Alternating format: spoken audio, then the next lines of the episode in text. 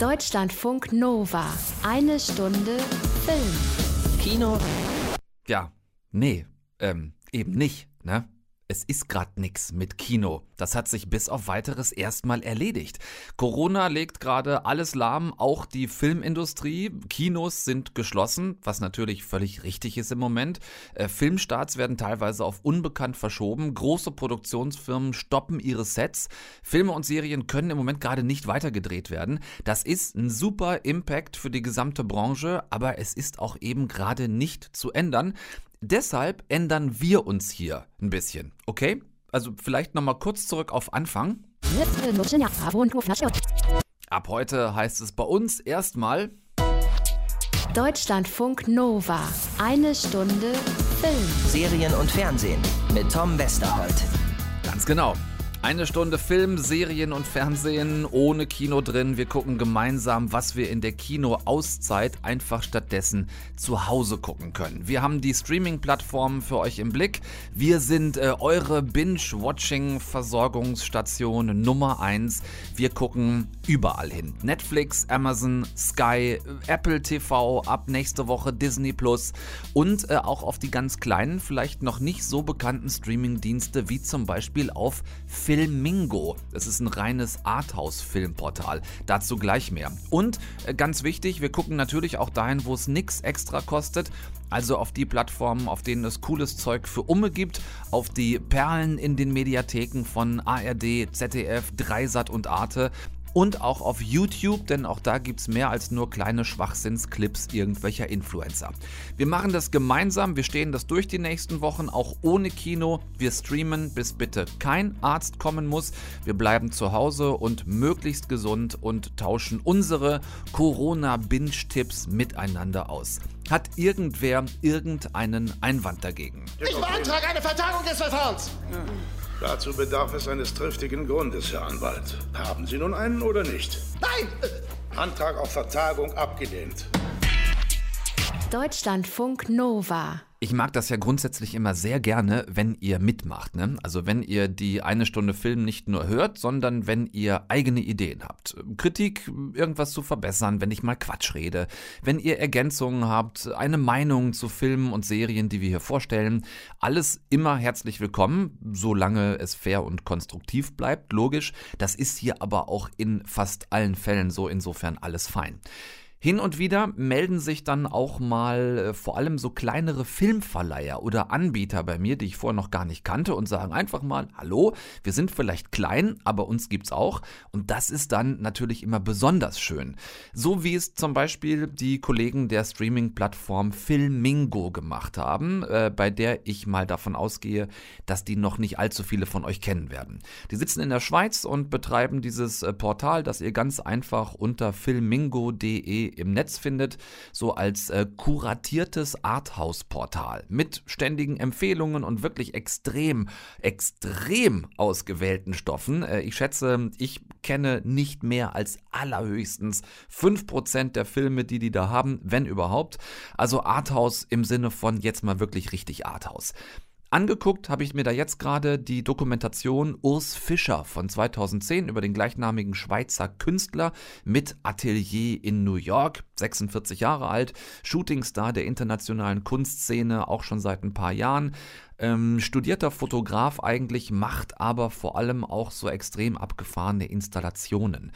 Diese Doku jetzt zeigt ihn bei der Arbeit an verschiedensten Projekten und dann auch immer wieder mal zusammen mit Kuratoren, wenn es darum geht, Objekte für die nächste Ausstellung so zusammenzutragen. Und das finde ich hier äh, sehr geil gemacht. Die Kamera schwenkt auch dann nicht weg, wenn es echt mal zäh wird in den Verhandlungen. Also was will der Kurator und was will eigentlich der Künstler? Now we are looking at them chronologically, right? No. Oh, just random. It's kind of chronological, but not, not really. Not I mean, You know, there is something very natural in having chronological because it's even the fact that in the computer you organize it chronologically. I think it's the wrong thinking that the chronological matters. I think it's much more you But then you know you, you have organized them chronologically. You know? It's kind of practical. It's practical, exactly. Yeah. It doesn't mean it's interesting. Ja, dann sitzt da dieser echt massige Urs Fischer, starrt auf den Monitor und nicht auf den Kurator, der in seiner Werkstatt da genau neben ihm sitzt. Und äh, sie streiten sich darüber, ob man jetzt irgendwie die Objekte chronologisch anordnet oder nicht. Und Urs Fischer sagt, ja, es ist vielleicht praktisch, aber das heißt nicht zwingend, dass es auch interessant ist. So, und dann gibt's halt wieder einen Schnitt. Und Urs steht wieder irgendwo draußen und gießt irgendwelche Gipsarme von sich selbst. So. Und wenn die fertig sind, werden die zersägt und eingefärbt. Bullshit. It doesn't really look the way I imagined it. It would be something entirely different, but you know what? Sometimes that's just the way it is. Ja, so geht Kunst. Ne? Da wird das irgendwie in Gips gegossen und zersägt und zusammengeschraubt, um später mal irgendwann an Draht von der Decke zu hängen. Und äh, Urs Fischer sagt ja gut, manchmal irgendwie ähm, fügen sich die Dinge nicht so zusammen, wie sie eigentlich sollen. Aber das ist dann vielleicht einfach äh, das, was dabei rauskommt, wenn man einfach Kunst macht. Immer wieder gibt es das Ganze dann auch unterlegt von ganz cooler Musik wie hier. Von der wollte ich euch auch noch ein bisschen was gönnen. Es ist insgesamt eine sehr cool gemachte Doku, ähm, die so dieser gesamten Kunstattitüde auf der einen Seite total gerecht wird ohne aber nach so totalem Experimentalscheiß auszusehen. Eher im Gegenteil, ähm, die Kameras sind hier wirklich immer mitgelaufen, gerade auch dann, wenn im oftmals anstrengenden Künstlerleben mal was richtig schief läuft. Ich habe das mega gerne geguckt, checkt gerne Urs Fischer an sich auch mal aus. Der Typ hat wirklich schon richtig was gerissen in der Kunstszene und ist eine sehr, sehr coole Sau.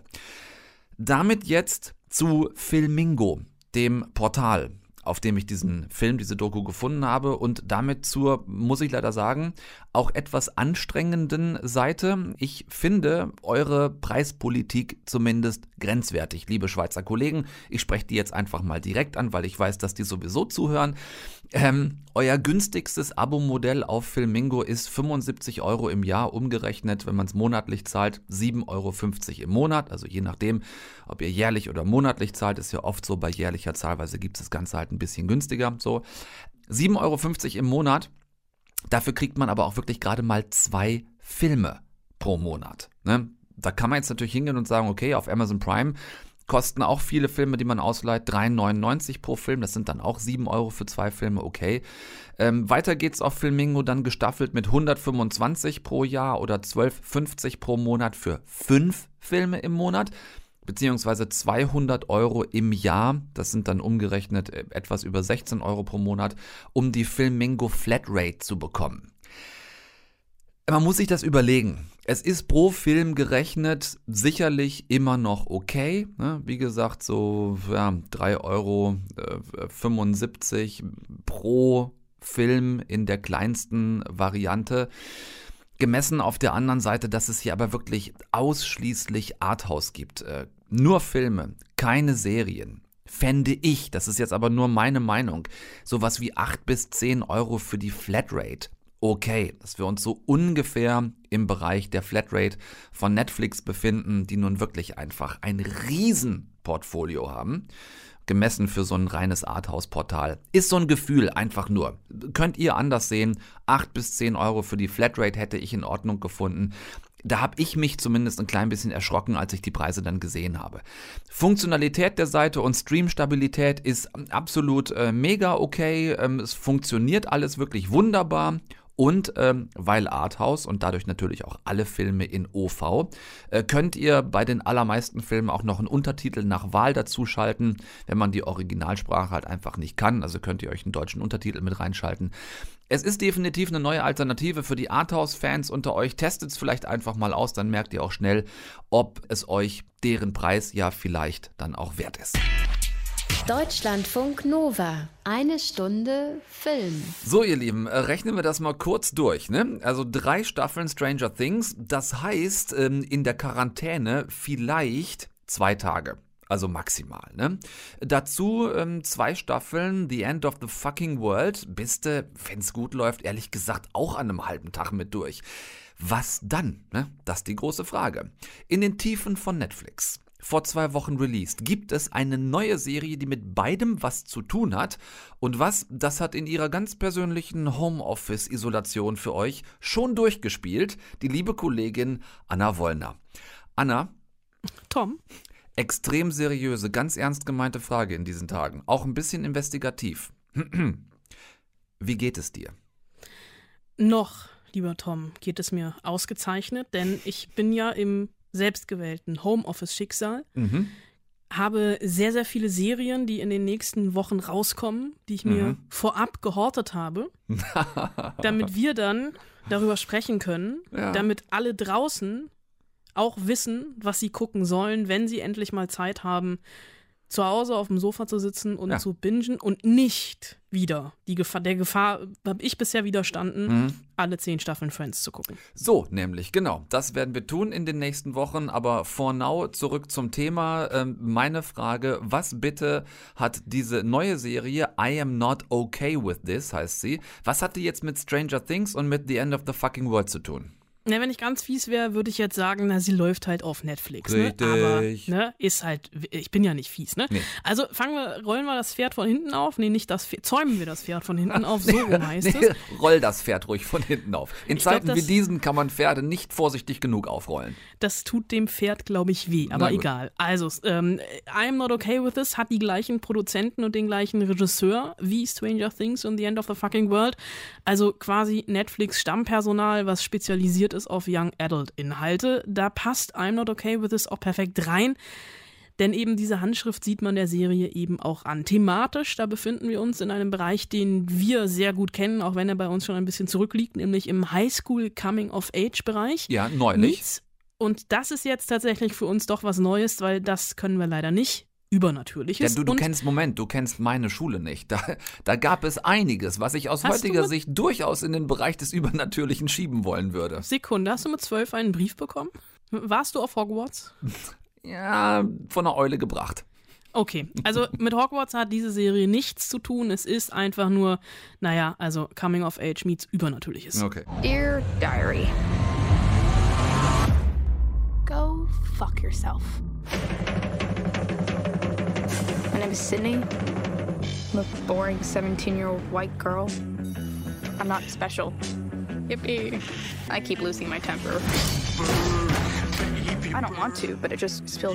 Die Hauptfigur, in der wir hier auf Englisch gelauscht haben und mal wieder sage, ich guckt euch diese Serie bitte auf Englisch an, denn die deutsche Synchro ist, naja, reden wir nicht drüber. Sydney, die ist 17, eigentlich so ein ganz normales Mädchen, ähm, geht auf eine normale Highschool und führt eigentlich ein normales Leben.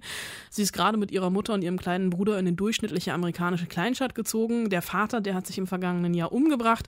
Allerdings, und das findet Sydney relativ schnell raus, stimmt mit ihr was nicht. Ah, ich möchte bitte lösen. Sydney heißt in Wirklichkeit Sabrina und hat eine sprechende Katze. Nein, äh, Nein. auch wenn das hier gerade ein äh, etwas abdriftet in die äh, in ein Tiergespräch, wo wir die Pferde schon hatten und jetzt bei den Katzen sind.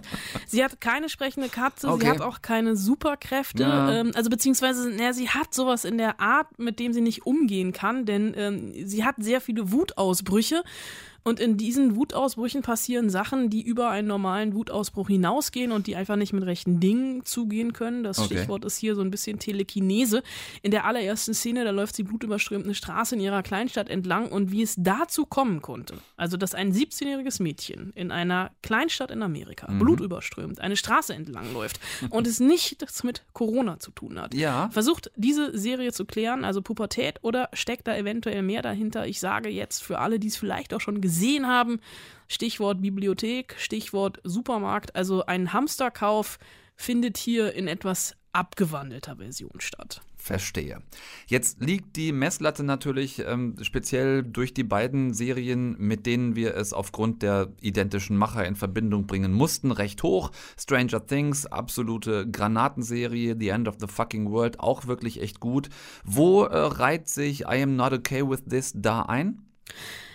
Ähm, ich lehne mich sehr weit aus dem Fenster Hm? und ich sage, I'm not okay with this rangiert bei mir noch über Stranger Things. Jetzt es hör ist auf. wirklich weit aus dem Fenster gelehnt, Boah. aber ich habe mich wirklich lange nicht mehr so schnell connected mit einer Serie und das, obwohl es nur 140 Minuten sind, also alles zusammen 4 mal 20, äh, 7 mal 20 beziehungsweise 23 Minuten und damit in der Summe kürzer als The Irishman.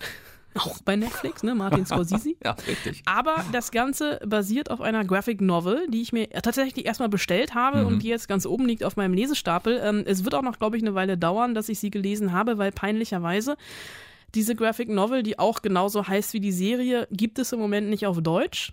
Es gibt sie leider auch nicht auf Englisch, deswegen Ja. habe ich sie mir versehentlich auf Französisch bestellt und muss jetzt noch warten, bis ähm, Bis mein, dein äh, Langenscheids Dictionary dazu da ist. bis mein äh, Dictionnaire Longenscheid zurück Mhm. äh, wie, wieder da ist und ich diese Graphic Novel mit meinem angestaubten Schulfranzösisch lesen kann. Ich werde es aber tun. Nichtsdestotrotz, ich war beim Gucken ganz verliebt in die Hauptdarstellerin. Das ist Sophia Lillis. Die haben wir gesehen in der ersten Neuauflage von S. Da spielt sie die weibliche Hauptfigur, also quasi die junge Jessica Chastain. Oder Mhm. aber, das ist so ein bisschen ihr Hobby, Hollywood-Stars in Jung zu spielen. In der Serie Sharp Objects, da spielt sie ähm, die junge Amy Adams. Und aus Sophia Lillis wird wirklich echt mal ein Star. Die hat einen stechenden Blick mit diesem blonden Lockenschopf. Die hat mich sofort gehabt. Mhm. Also ja, ich habe diese Serie vor allem geguckt, weil ich in die Hauptdarstellerin verliebt bin. Mhm. Diese Serie hat aber auch großartige Dialoge und so ein bisschen so ein Retro-Look. Ist, wenn man so will, eine Mischung aus Breakfast Club und Carrie in nerdig Okay. allerdings.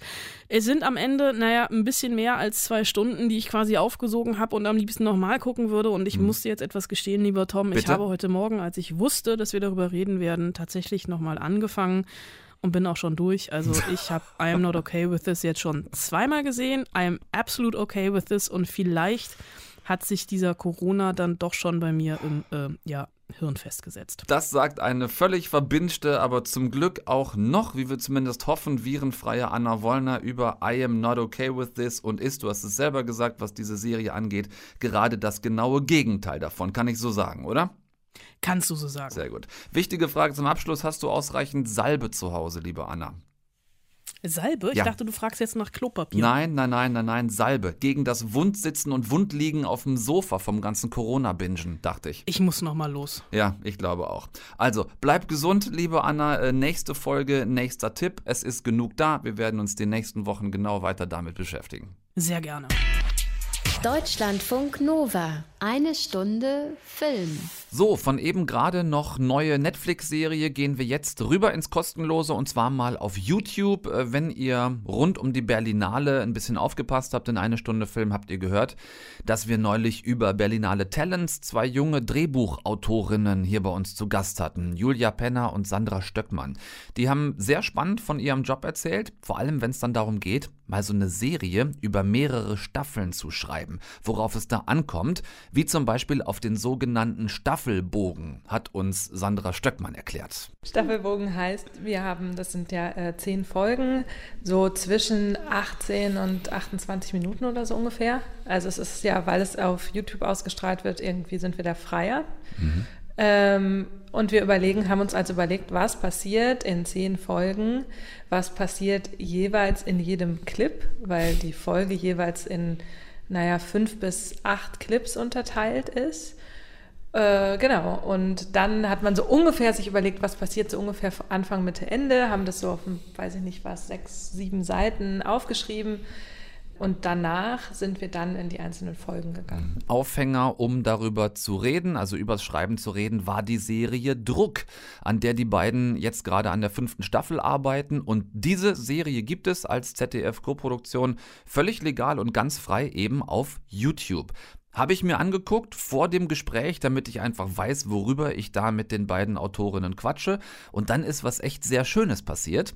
Aus reiner Interviewvorbereitung wurde ab Staffel 1, Folge 1, ein mega Wegbingen bei mir. Meine Generation, was auch immer das ist, soll angeblich wieder politischer sein. Vielleicht wirkt es so, als wären wir politischer, weil es wieder klare Fronten gibt. Nazis sind zurück im Reichstag, Donald Trump im Weißen Haus, Wladimir Putin, Erdogan. Klar ist man dagegen.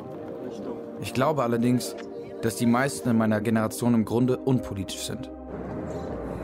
Politik ist so stark Teil der Jugendkultur geworden, dass wir vergessen, dass unsere Fuck Nazis Handyhülle nicht dazu führt, dass das herrschende System aufhört, Schwache gegen Schwache auszuspielen. Dass unsere Fairtrade-Schokolade zwar besser ist als die andere, aber nur ein radikaler und entschiedener Kampf für Umverteilung auf der Welt dazu führen wird, dass jedes Produkt fair ist. Die Generationen vor uns haben noch über Utopien nachgedacht.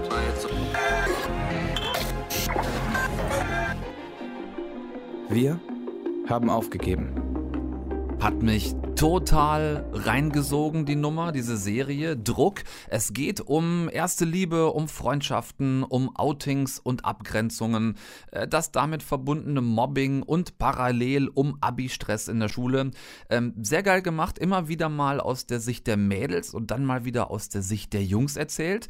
Dadurch dann auch mit den teils völlig unterschiedlichen Blickwinkeln der Geschlechter. Äh, super gut, weil auch mal, ja, so äh, authentisch und eben nicht so aufgesetzt, künstlich und draufsichtig erzählt, wie es leider oft bei solchen Stoffen, gerade so Coming of Age, ja der Fall sein kann, ähm, sondern stattdessen so gemacht, als hätten die wirklich jungen Protagonisten die Bücher selbst geschrieben und sich auch selbst gefilmt. Das merkt man zum Beispiel auch hier in so einer Szene beim gemeinsamen Tindern im Auto auf dem Weg zu irgendeiner äh, Party. Wow. Echt nobody hier im Radius. Was machst du? Tinder. Ich kenne nur Minder, das mit M am Anfang, das ist für Muslime. Geil.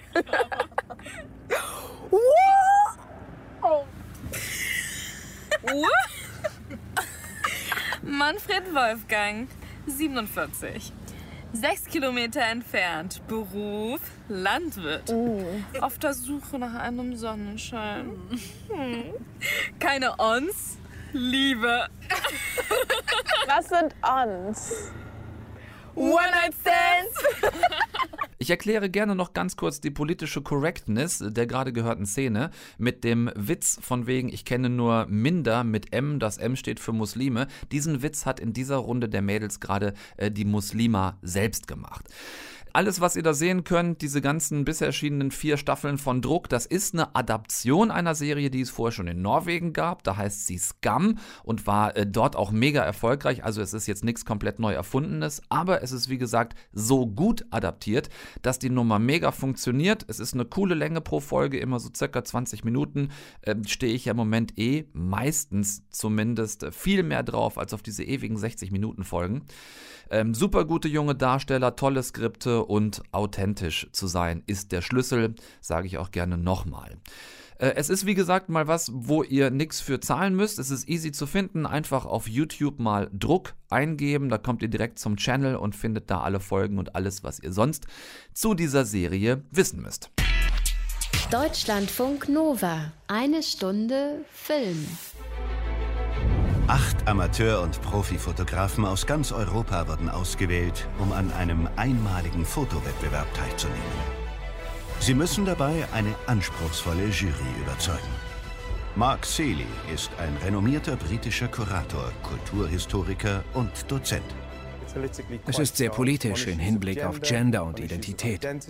Sehr gut. Elisabeth Biondi aus Deutschland. Sie war 15 Jahre lang die Bildredakteurin des The New Yorker. Du hast da was zum Leben erweckt. Wie in einem Film. Oliviero Toscani, gefeierter und umstrittener Fotograf aus Italien. Fotografen schreiben mit Licht. Und damit weitergesappt von YouTube rüber zu Sky möchte ich denen von euch, die das Abo dafür haben, genau diese Serie ans Herz legen. Master of Photography. Habe ich vor einiger Zeit gefunden. Aktuell ist die vierte Staffel am Start. On Demand findet ihr die Staffeln 2, 3 und 4. Die erste gibt's wohl aktuell nicht mehr. Das ist hier nicht weiter schlimm. Die sind nämlich alle in sich geschlossen. Ähm, als Castingshow sowieso nicht so relevant, ob man die Vorgängerstaffel jetzt zwingend gesehen hat oder nicht. Und das Ding hier ist wirklich ein richtiges visuelles Leckerchen für alle von euch, die sich auch nur irgendwie für Fotografie interessieren. Ich weiß, das sind gar nicht wenige von euch. Jede Staffel beginnt mit acht Kandidaten, die sich beworben haben, äh, Hobby- und Berufsfotografen bunt gemischt und die bekommen dann von Runde zu Runde neue Aufgaben gestellt, wie zum Beispiel hier die Aufgabe für eine ganz spezielle Landschaftsfotografie. Es wird ein schwieriges Projekt, da dieser Ort sehr geschichtsträchtig ist. Als Bildredakteurin möchte ich sehen, wie ihr Vergangenheit und Gegenwart in einem einzigen Bild einfangt. Nach jeder Runde fliegt einer raus, im Finale landen die letzten drei Kandidaten, so weit, so Castingshow typisch. Was ich aber daran so hammer finde, ist, man lernt so mega viel für sich selbst. Selbst wenn es jetzt nur darum geht, vielleicht bessere Fotos auf euren Instagram-Accounts ähm, stellen zu können. Äh, es wird durch die einzelnen Runden so viel erklärt. Es sind fast immer Studio-Shootings dabei. Es wird viel on-location fotografiert. Äh, von Landschaft über Porträt bis zu szenischer Fotografie. Es geht um richtige Lichtsetzung und das sowohl mit künstlichen Lichtquellen als auch mit dem sogenannten Natural Light, also wenn man mit natürlichem Licht bei beispielsweise an einer Location auskommen muss. Ich fotografiere extrem gerne und auch einigermaßen viel und ich habe aus dieser Serie, aus diesen bisher vier Staffeln, so viel für mich gezogen. Ähm, es wird viel erklärt, habe ich schon gesagt. Und auch ganz wichtig, am Ende jeder Runde, also wenn die Kandidaten wieder an ihren Rechnern sitzen und ihre Bildnachbearbeitung machen, dann kriegen sie jeweils pro Runde einen absoluten Megastar an die Seite gestellt. Und da waren unter anderem schon Fotografen wie Sebastião Salgado, wie Rankin oder Martin Schöller. Also wirklich richtige Fotografie-Schwergewichte. Wer von euch Bock auf Fotografie hat, auf eine echt sehr spannend gemachte Foto-Casting-Show mit viel Input, den man für sich selbst und die eigenen Fotos super nutzen kann. Master of Photography auf Sky ist perfekt dafür, ist für mich im Moment die am besten gemachte Casting-Show, was so den Lerneffekt angeht. Vergleichbar eventuell mit Masterchef, ne? selbe Machart. Die ähm, Koch-Casting-Show mit Nelson Müller und Ralf Zachal, die ähnlich aufgebaut ist. Ähm, gebt dem Ganzen eine Chance, wenn ihr die Möglichkeit habt, auf Sky äh, zu schauen. Äh, mich hat's mega geflasht. Deutschlandfunk Nova. Eine Stunde Film. So, allerliebste Lieblingshörer auf der ganzen Welt letzter Corona-Binge-Tipp für diese Woche. Wir schalten um auf die Arte Mediathek. Da habe ich äh, einen der tollsten Filme von 2016 jetzt wieder gefunden, den ich einfach sehr liebe und euch deshalb auch heute nochmal mit an die Hand geben muss, nämlich Wild von Nicolette Krebitz. In der Hauptrolle eine fantastische Lilith Stangenberg als Anja, IT-Spezialistin in so einer Werbeagentur, sehr introvertiert, äh, schüchtern und permanent unter Druck gesetzt von ihrem mega weirden Chef Boris. Der tyrannisiert sie einerseits, ist aber andererseits auch in sie verliebt, wodurch sich so wunderschön von Nicolette Krebitz geschriebene Dialoge wie dieser hier ergeben, als Anja sich dann doch mal überlegt hat, eventuell zu kündigen. Muss ich Urlaub nehmen? Ich glaube, vielleicht höre ich ganz auf. Das ist doch Quatsch. Sie werden sehen, ein paar Wochen und Sie sind wieder ganz die Alte. Nein. Doch. Nein. Doch. Nein. Sicher. Bestimmt. Das kommt Ihnen jetzt nur so vor. Sie waren meine beste Mitarbeiterin. Sie haben nie etwas Unnötiges getan, haben mich nie gestört. Super Grabsteintext. Wollen Sie sterben? Wenn ich gehe, bekomme ich dann eine Abfindung? Nein. Habt ihr die Stimme vom Ekelchef erkannt? Es ist der großartige Georg Friedrich. Ich liebe diesen Typ. So, ähm, für Anjas Wunsch äh, zu kündigen in dieser Werbeagentur gibt es einen Grund, der tatsächlich noch triftiger ist, als dass ihr Chef Boris ein Arschloch ist. Anja hat jemanden kennengelernt. Der lebt seit kurzem bei ihr und sorgt für Stress mit Anjas Vermieterin. Sagen Sie mal, was ist denn bei Ihnen los? Ähm, ich habe Handwerker da. Und dieser Gestank, das ist ja nicht zum Aushalten. Das ist das Klo. Die Toilette ist total verstopft. Ich, ich habe da dummerweise Hasenmist reingekippt. Also doch Tierhaltung. Eins sag ich wenn noch alles bergab geht, hier bei uns im Haus herrscht Ordnung. Na, deswegen lasse ich ja machen. Das klingt alles ein klein bisschen unglaubwürdig und das könnte daran liegen, dass sich Anja schon auch ein kleines bisschen unsicher ist, was ihren neuen Freund und Mitbewohner angeht. Es handelt sich nämlich um einen streunenden ähm, Wolf. Kein Witz. Den hat sie im Park getroffen und ihn mal einfach so mit zu sich nach Hause in die Mietwohnung im, keine Ahnung, achten Stock genommen. Und das Zusammenleben der beiden gestaltet sich als nicht ganz so easy. Wie schlau du bist. Guck mal, das ist ein Hühnerei. Kennst du doch bestimmt. Also ich esse Eier ohne Schale. Ich esse sie gerührt oder als Spiegelei. Obwohl man sich darin nicht spiegeln kann, heißt es so. Ist total irre, was Nicolette Krebitz da gedreht und 2016 ins Kino gebracht hat. Und es ist irre, wie vor allem Lilith Stangenberg diese Anja spielt. Lilith hat damals mit drei trainierten Wölfen gedreht. Also Wölfen, die halt von so einem Tiertrainer für den Film vorbereitet worden sind. Ähm, krasse Nummer.